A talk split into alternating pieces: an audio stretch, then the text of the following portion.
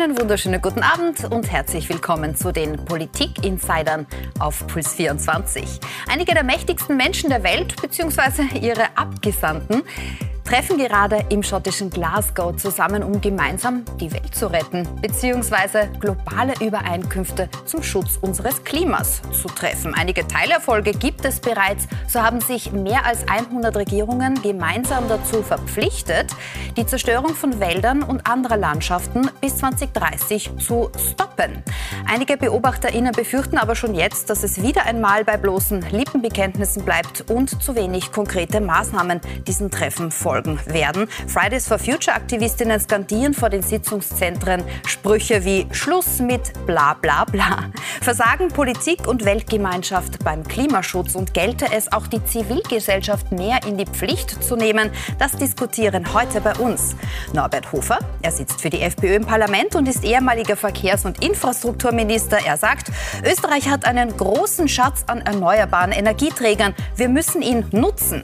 Lena Schilling ist Klimaaktivistin Klimaaktivistin und Sprecherin der Initiative Lieferkettengesetz. Und sie sagt, EntscheidungsträgerInnen haben in der Klimakrise verabsäumt, Entscheidungen zu treffen und fahren den Klimaschutz mit 140 km/h gegen die Wand. Schön, dass Sie beide heute hier sind.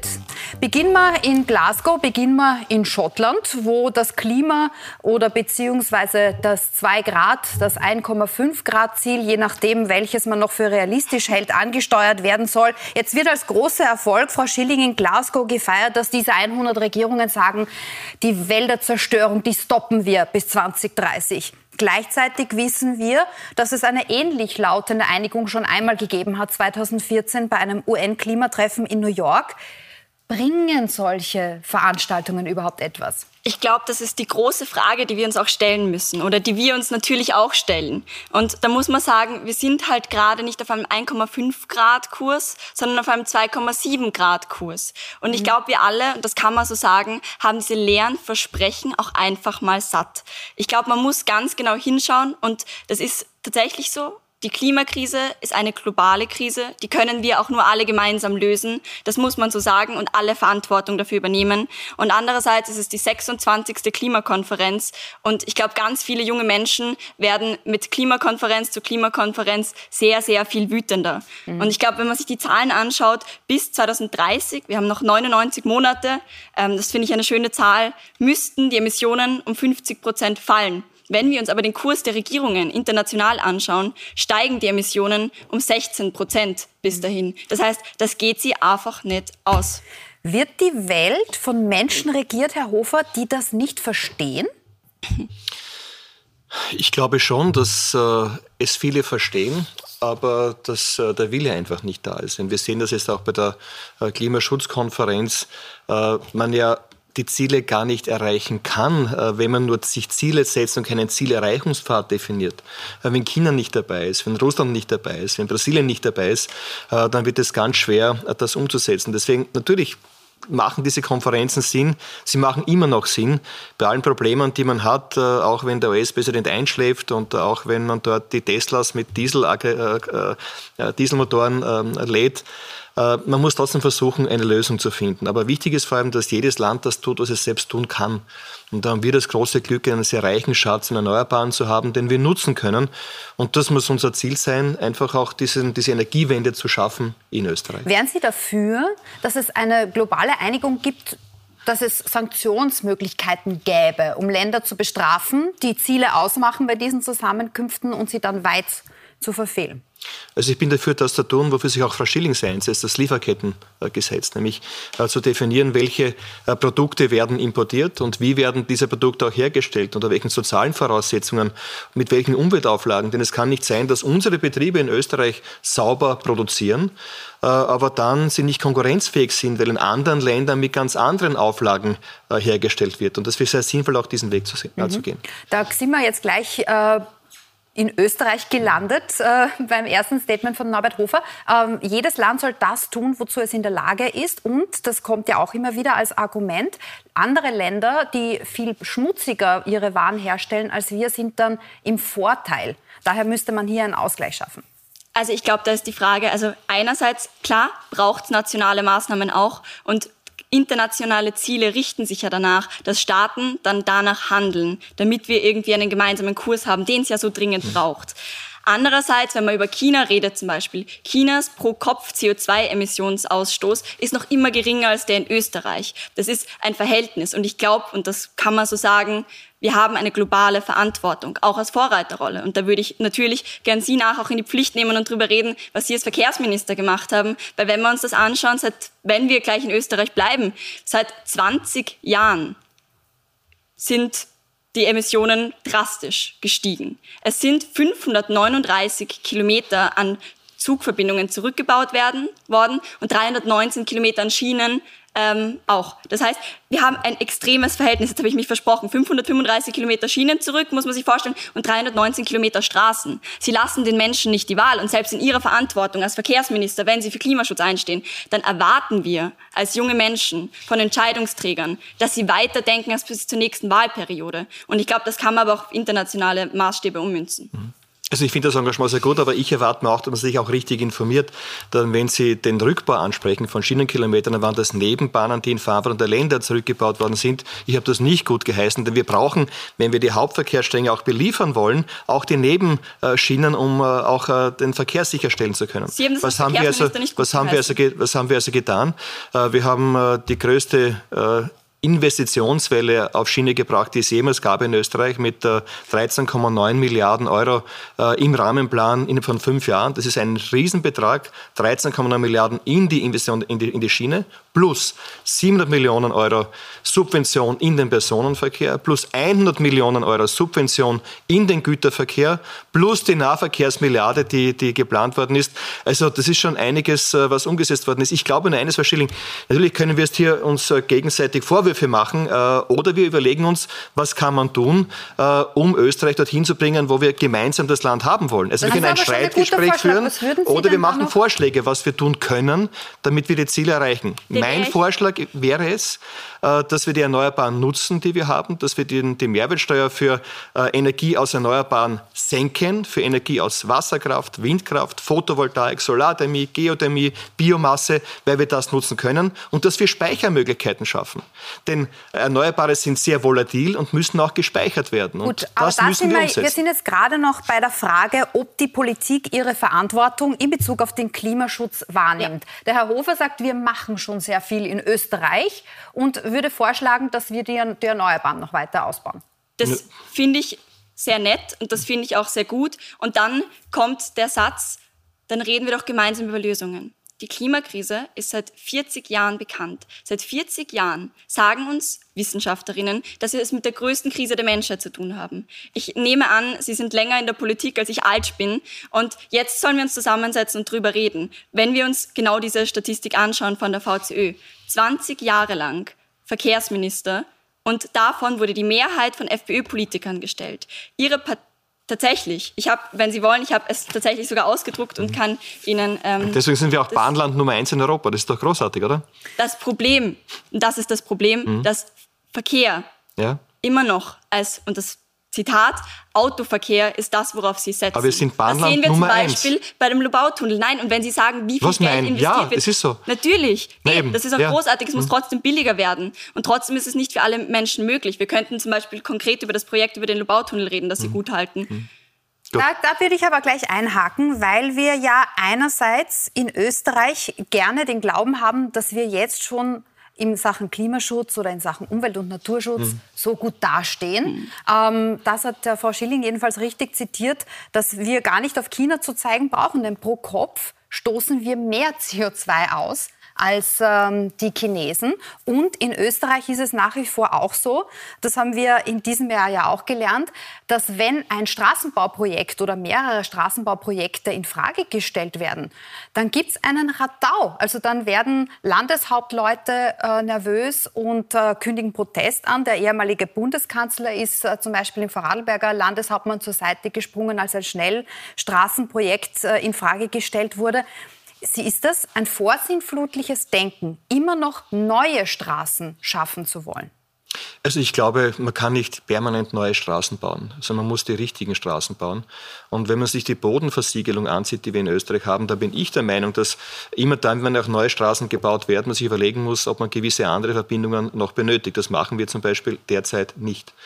Ähm, aber eines muss man auch äh, unterstreichen, dass ja nicht die Straße das Böse ist oder dass auch nicht der Verbrennungsmotor das Böse ist, sondern die Frage, womit werden Fahrzeuge betrieben.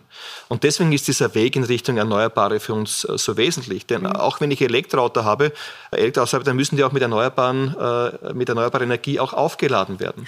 Aber würden Sie zum und, Beispiel ja. sagen, weil es die Frau Schilling angesprochen hm? hat, Lobautunnel, brauchen wir das?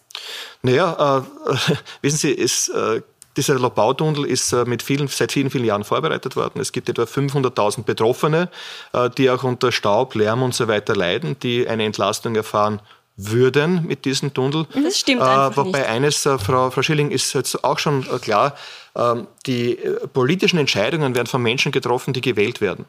Äh, und sowohl in Wien ist ein Bürgermeister gewählt, äh, es sind Menschen gewählt auf Bundesebene, die sich für diesen Tunnel entschieden haben. Mhm. Und, und da kann ich Ihnen, lassen, Sie mich nur bitte kurz, kurz das Argument zu Ende führen.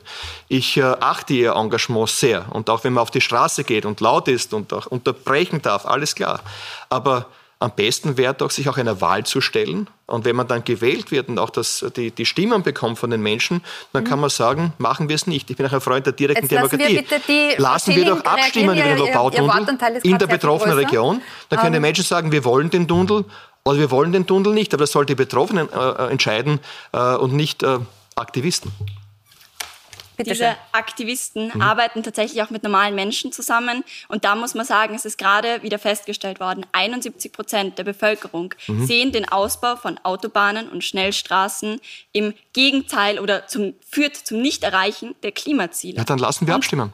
Ich bin ganz dafür, dass wir aber dann ja. mit ganz fairen Methoden, mit gleich Inseratenkorruption, all das, was wir gerade schon angesprochen haben. Eine Volksabstimmung. Haben, ja, aber das ist tatsächlich gerade nicht unter denselben Bedingungen. Ich würde Sie auch bitten, mich ausreden zu lassen und mir nicht dazwischen zu reden. Bitte das wäre extrem freundlich.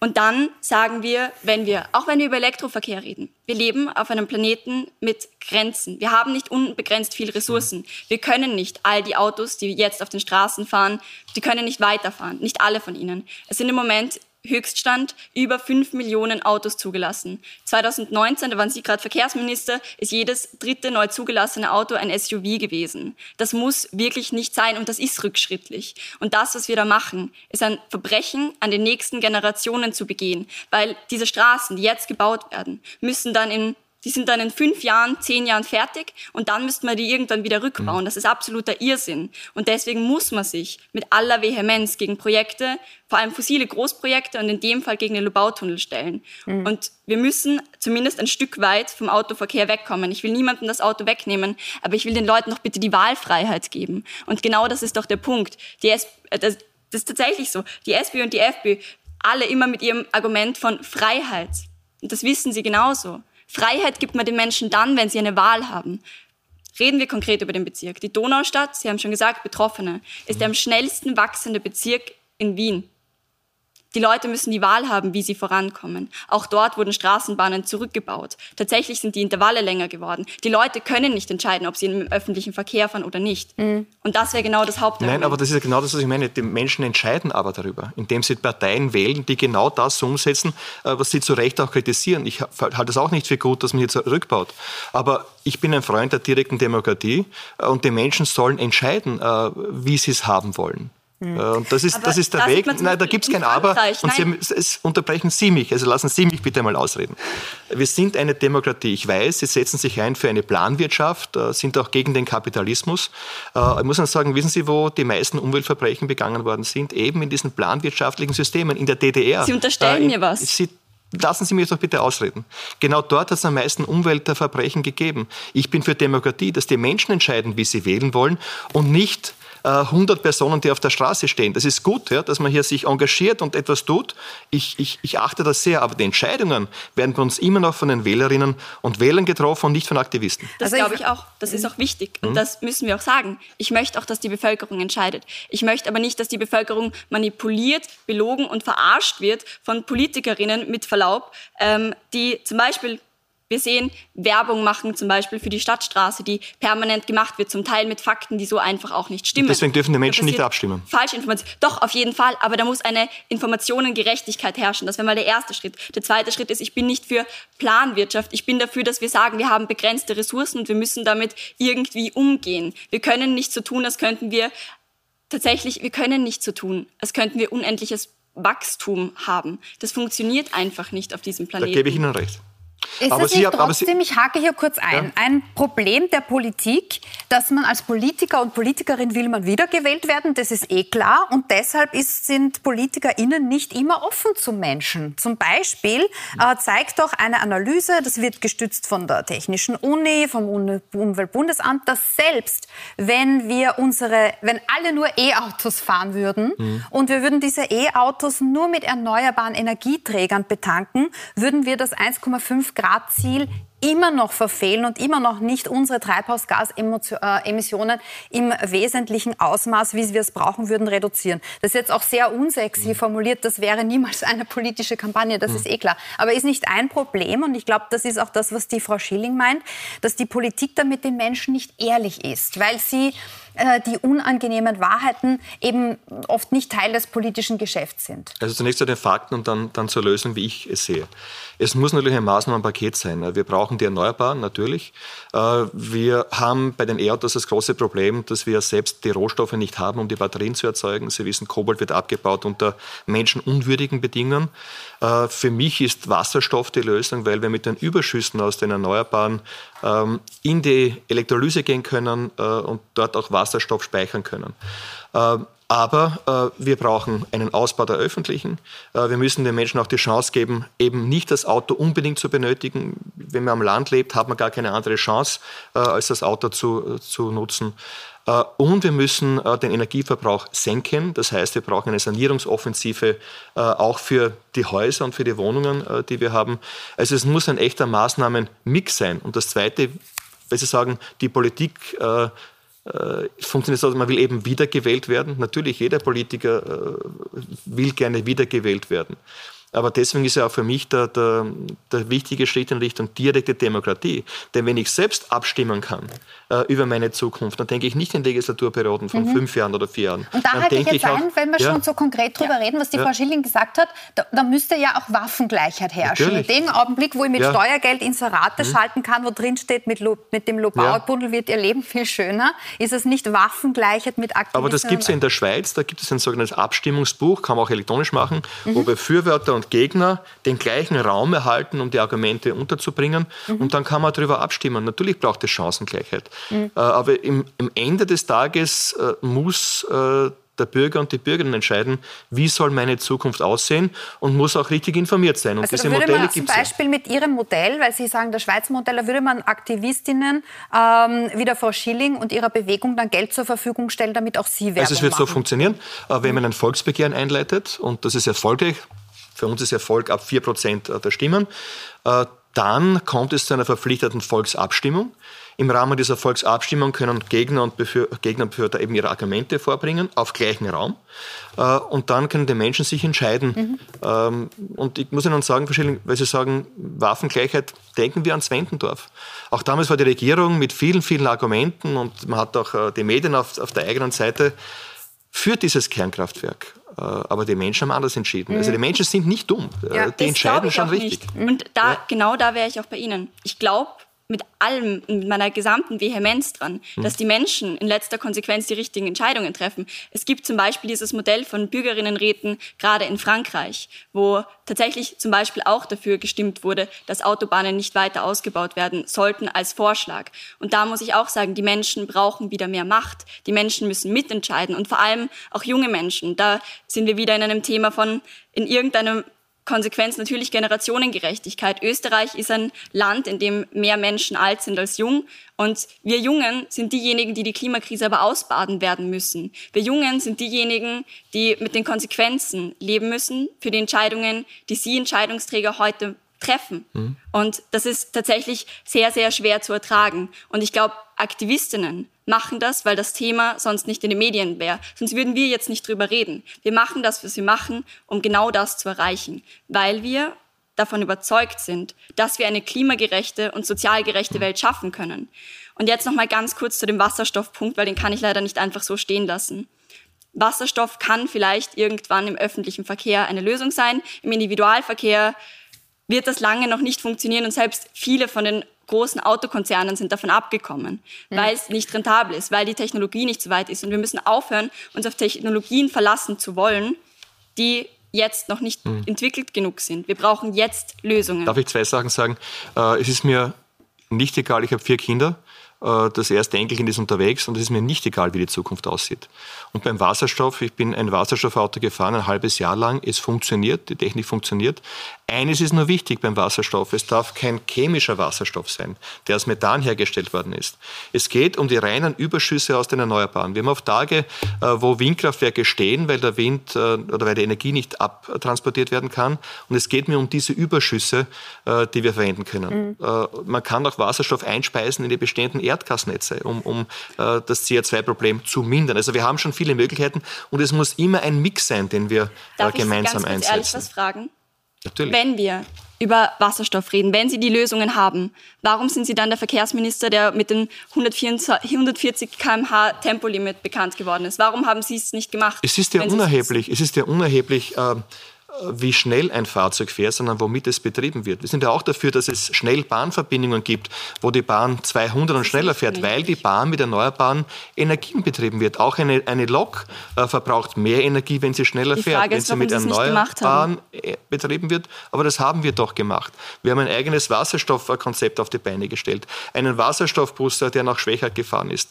Also wir haben wirklich in dieser kurzen Zeit äh, sehr viel, sehr viel umgesetzt. Aber ich sage noch einmal, ich achte Ihr Engagement, bitte stellen Sie sich einer Wahl äh, und setzen Sie die Dinge, Meinen die Sie, Sie auf der Straße auch gerne... Sie, dass, Sie, dass die Frau Schilling hier sich nur engagieren darf, wenn sie Politikerin Nein, überhaupt nicht. Aber ich würde mich freuen, wenn Sie sich auch engagieren. Mhm. Äh, weil wir genau solche Menschen auch im Parlament brauchen. Und ich sage, ich schätze Menschen, die eine Meinung haben, auch wenn sie nicht immer meine Meinung ist. Denn es gibt ein Gift für die Demokratie, das ist aber gut für jede Diktatur, wenn die Menschen gleichgültig sind, äh, wenn sie sich unterwerfen.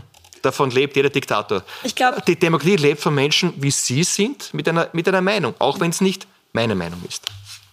Vielen Dank. Ich glaube, und das muss ich ganz klar so sagen, ich und ein Großteil meiner Generation von jungen Leuten, die aktiv sind, haben ganz viel Glauben in die Entscheidungsträgerinnen und auch in dieses politische System verloren. Weil, wie können wir? Wir stehen vor einer der größten Krisen der Menschheit und uns wird ständig gesagt, wir wissen nicht, ob wir es schaffen.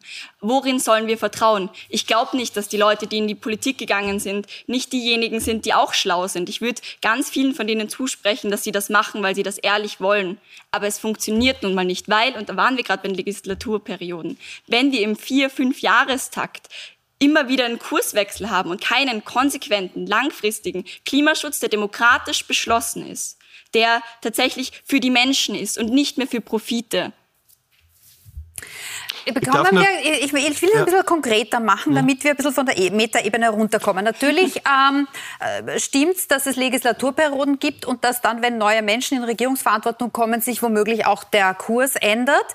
Ähm, deshalb wird ja darüber diskutiert, ob es nicht auch Verfassungsänderungen geben soll, wo Ökozid zum Beispiel drinnen steht. Aber das ist jetzt gar nicht mein Punkt. Was schon nicht von der Hand zu weisen ist, ist trotz aller Bemühungen, die Sie geschildert haben, steigt der CO2-Ausstoß in Österreich konsequent trotz unseres hohen Anteils an äh, Wasserkraft und so weiter.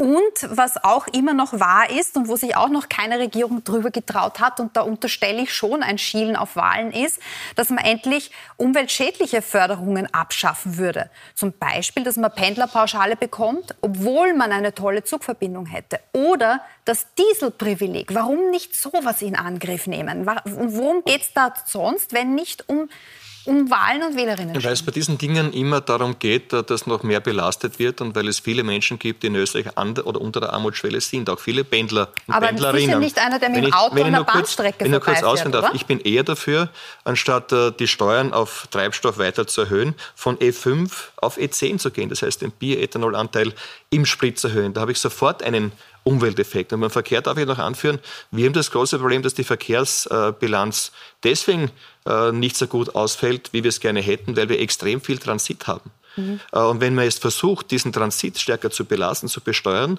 dann steht dem die europäische Gesetzgebung entgegen. Sie ich bleibe jetzt mal ganz konkret bei der Pendlerpauschale. Warum sollen wir mit unserem Steuergeld jemanden subventionieren, der ein Auto sich leisten kann und mit dem Auto an einer perfekten Bahnstrecke zur Arbeit vorbeifährt. Ja, die Bahnstrecke, also das sind mal nicht viele Fälle, die wirklich die perfekte Bahnverbindung äh, in die Arbeit haben im ländlichen Raum. Und dann muss ja die Bahnverbindung auch dann vorhanden sein, wenn meine Dienstzeiten zu Ende sind. Da hat sich ja extrem viel geändert. Früher das Arbeiten von 9 to 5, äh, das gibt es ja kaum noch. Äh, wenn jemand im Büro ist oder der Arbeit, dann weiß man nicht genau, wann, wann der Arbeitstag mhm. zu Ende geht. Und dann gibt es diese Verbindung nicht. Ich kann nur sagen, als Burgenländer, die Burgenländer würden lieber liebend gern auf das Auto verzichten, oft auf das zweite Auto verzichten, denn ein Auto kostet extrem viel Geld und Ey. mindert das Familieneinkommen. Mhm. Man hat es dann, wenn es gar nicht anders geht, mhm. dann äh, hat man eben dieses Fahrzeug. Aber, ich kenne keinen Burgenländer, der freiwillig sagt, ich will unbedingt mit dem Auto fahren, wenn auch wenn eine Bahnverbindung vorhanden wäre. Da sind wir wieder bei der Wahlfreiheit, Frau Schilling. Genau, ja. da sind wir wieder bei der Wahlfreiheit. Für mich ist halt schon die Frage, Sie sind der Entscheidungsträger in dieser Runde und stellen das die ganze Zeit so dar, als könnten sie nichts tun.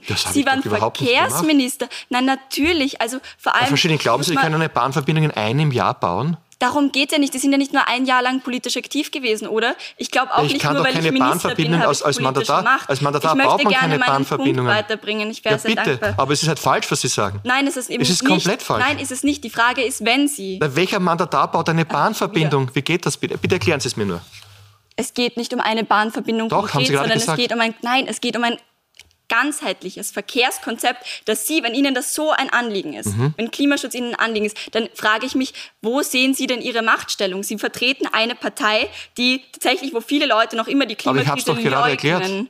Ich habe es doch gerade erklärt. Klimakrise leugnen. Und dann frage ich mich, dann sitzen Sie da und ich, meine Frage ist tatsächlich, wie sein kann, dass Entscheidungsträgerinnen in jedem Kontext die Entscheidungen von sich weisen, sagen, ja, aber eigentlich. Das ist aber keine Frage. Jetzt fragen Sie mich, was Sie fragen wollen. Sehen Sie die Verantwortung bei den Konsumentinnen oder bei den Entscheidungsträgerinnen? Die Konsumentinnen wählen die Entscheidungsträger. Es ist eine doppelte Verantwortung. Die Verantwortung hat die Politik, die werden von den Menschen ja gewählt mhm. und können auch wieder abgewählt werden. Und der Staat muss gewisse Dinge tun, wie zum Beispiel E5 auf E10, weil der Konsument kann nicht selbst äh, sich einen Biersprit in den Tank hineinleeren. Aber die Entscheidung, was ich kaufe, liegt dann beim Konsumenten, wenn es eine ehrliche Produktkennzeichnung gibt. Mhm. Und die haben wir aber noch nicht. Da habe ich viele Anträge gemacht. Ja. Wenn ich weiß, woher kommt ein Produkt wirklich, Ihr Smartphone, keine Ahnung, ja, wird in China hergestellt werden wahrscheinlich. Wenn ich weiß, äh, das Gewand, das ich kaufe, wo wird das hergestellt? Oder im Supermarkt, es gibt Orangensaft nicht in Brasilien, es gibt auch Orangen in Italien. Äh, welche Wegstrecken werden zurückgelegt? Dann kann der Konsument frei entscheiden. Und das, das ist das, was wir benötigen. nur dann, wenn es gleich viel kostet. Und da sind wir wieder bei einer Kostenwahrheit. Ja, es muss Kennzeichnung geben, aber Ihre Partei, die Was Partei des kleinen Mannes, der kleinen Frau, ich bin eine kleine Frau und fühle mich davon nicht angesprochen, ähm, ist tatsächlich für mich schon dann muss doch, wenn wir von Wahlfreiheit reden, ja. dann muss ich vorm Regal stehen. Na, wo ist Ihr Handy her Das Bioprodukt, das ist, bitte, meine Argumentation ist, ich muss doch entscheiden können und es muss beides ja. gleichwertig sein. Das heißt, Wahlfreiheit habe ich nur dann, wenn alles gleich viel kostet. Ja, aber wo ist Ihr Handy her zum Beispiel?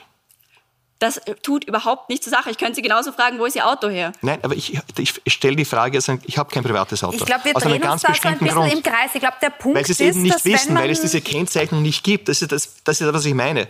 Äh, wir wissen nicht, woher kommen die Bauteile, wie wird das hergestellt, ich glaub, der Frau unter Schilling welchen Bedingungen. Um Kostenwahrheit und ja. damit, dass es teurer sein muss, wenn man zum Beispiel mit dem Auto fährt und dass sich das weiter verzerrt, wenn man Pendlerpauschalen... Na, wir haben vorher gesprochen über den Orangensaft äh, mhm. Brasilien, Italien, mhm. Kostenwahrheit bei Lebensmitteln. Aber äh, wie wollen Sie erreichen, dass die Lebensmittel dann gleich viel kosten. Wie soll das geregelt werden? Ich bin von einem Lieferkettengesetz. Ich bin in erster das finde ich Linie, gut. Genau, ich bin in erster das Linie natürlich für eine Kennzeichnungspflicht. Ja. Aber das ist die Grundlage. Das finde ich sehr gut. Und was ist das? Der zweite Schritt wäre Kostenwahrheit. Und wie würde man die herstellen, wenn Sie ähm, was zu melden hätten? Wenn ich, was, wenn ich mal irgendwann was zu melden hätte, naja, in erster Linie muss man natürlich sagen, man muss die Labels abschaffen. Man muss tatsächlich auch wieder schauen, dass man regionaler produziert. Aber man muss, und das ist tatsächlich globale Verantwortung. Aber wie schaffen Sie die Labels Schauen, dass ab? man gut und gleichwertig produziert. Ja. Dass wir nicht nach eben, das ist genauso ein Ding, dass wir unsere Treibhausgasemissionen auch in andere Länder dann outsourcen und dann in China produziert wird und dann wird dort die Treibhausgasemissionen. Aber wie schafft man Labels ab? Wie schafft man Labels ab? Mhm. Naja, genau das ist dieses Ding, Kennzeichnung muss Pflicht sein und damit hat ein Label nicht mehr mehr Wirkung, sondern alle müssen gleich gekennzeichnet sein. Mhm. Also viele Labels. Äh, na, ja, eben. Äh, ein einheitliches. Ein einheitliches ja. Label, das dann für Damit alle die Leute auskennen. Ich glaube, das Lieferkettengesetz ist Stoff für eine eigene Sendung. Ja. Eine Zeit lang hat es recht harmonisch ausgeschaut und dann sind doch die Positionen wieder weit auseinandergegangen. Ich bedanke mich jedenfalls ähm, fürs Diskutieren. Schön, dass Sie da waren. Ich hoffe, äh, wir konnten zumindest wieder ein Stück weit mehr Bewusstsein schaffen und zum Denken anregen und äh, wünschen Ihnen einen wunderbaren Abend. Danke Ebenfalls. Alles Gute.